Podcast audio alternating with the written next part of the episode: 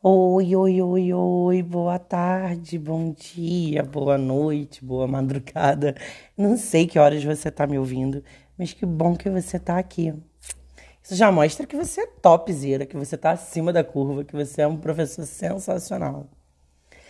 Cara, hoje a gente vai começar a nossa aula 3 e recapitulando o que nós falamos nas duas últimas, a abordagem regiana, ela não surge como uma super marca pop de escolas claras, né, de escolas é, da moda como a gente vê hoje, mas ela surge como um resultado de teóricos e de militantes da resistência italiana.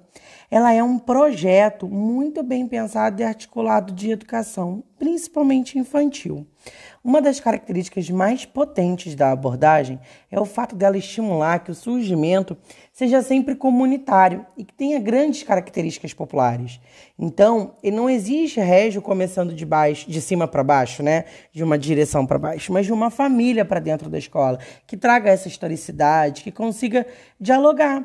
Sabe, aquele pai músico, poeta, a mãe escritora, por que eles não passam dias nas escolas? Por que eles não contribuem com o currículo? Por que, que eles não participam de mutirões de construção de outros espaços? Por exemplo, a primeira grande dificuldade no quesito aprendizagem da educação de Reggio Emília foi o fato que grande parte das crianças falavam dialetos distintos e não italiano.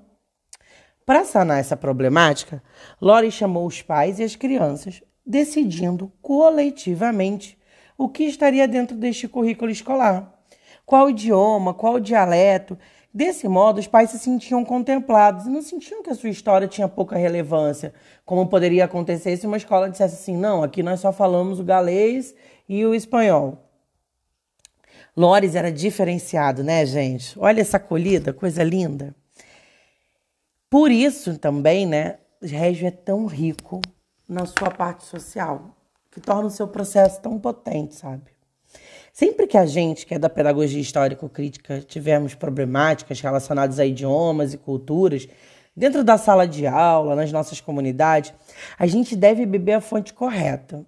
Nesse caso, eu oriento a pesquisa do filósofo russo Mikhail Bakhtin, que reconhece as palavras como o indicador mais sensível da transformação social sendo a palavra o melhor registro para externalizar as fases transitórias mais íntimas, mais efêmeras e mais potentes, dizia ele.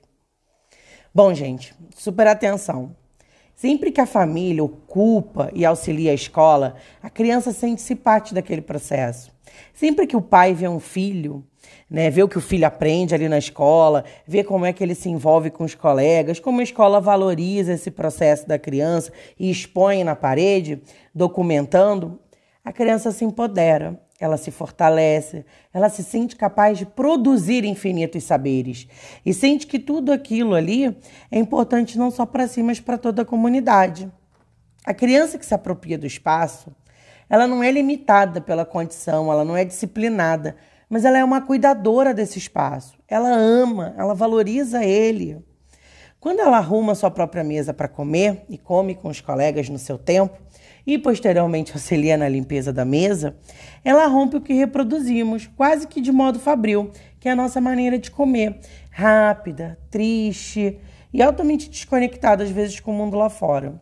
Isso é uma coisa que eu tenho, tá, gente? Por vezes eu, eu me pego comendo tão rápido que eu acabei não vivenciando, não experimentando aquele sabor, aquelas pessoas, tudo por práticas laborativas mesmo, de ter que comer rápido para voltar a trabalhar, para resolver um problema. Isso não é certo. Todo esse processo nosso, ele, ele é construído, ele não é um processo intrínseco. Aí, no caso da Itália, no caso de Régio, é um solo fecundo de arte e cultura desde o Renascimento. Régio é inclinada para a arte por consequência daquela comunidade, por consequência da cultura que é fomentada. Quadros, jardins, pratos, tudo é muito bonito e a escola contribui com a qualidade desse tempo, dando dignidade a esse sujeito e principalmente da forma como ele se relaciona com o outro, com a natureza. Por isso a gente acha tão bonitas as escolas, Régio. Sempre que uma criança está lá, ela se sente parte daquilo. Ela não, ela não gosta da natureza porque ela fez um projeto de uma vez por ano de horta que vai morrer porque a escola não vai dar confiança para a horta. Ela gosta da natureza porque ela entende as especificidades e a necessidade dela no espaço porque ela foi criada ali, olhando aquilo todo dia. Régio não é sobre comida, é, não é sobre natureza, Régio é sobre vida, sobre infância de qualidade, sobre uma formação integral. Régio nos lembra muito a escola unitária de Antônio Gramsci. E eu vou deixar isso como nota antes de encerrar. Que Antônio Gramsci defendia a escola unitária, que é uma escola que visava o pensamento coletivo, tendo como objetivo a superação do senso comum. Essa defesa se dava desde a escola inicial, de formação cultural e humanística, ao desenvolvimento da capacidade de trabalho, seja ele manual, seja ele intelectual. Por defender esse tipo de pensamento social, gente, pedagógico, Gramsci foi preso pelo governo fascista de Mussolini e ficou mais de 20 anos lá, depois morrendo por diversos problemas que surgiram ao longo do seu período de cárcere. Hoje eu vou encerrar essa aula 3, esse podcast. E no quarto eu vou falar um pouquinho sobre os pilares que sustentam a abordagem, esmiuçando a integralidade deles e contribuindo para você, educador, que tem me acompanhado. Quero que você entenda a importância do seu papel na formação desse sujeito. E para isso, eu estou trazendo um excelente exemplo, um excelente exemplo, que é a abordagem de Régio. Um beijão e fique bem. A gente precisa de professores bem.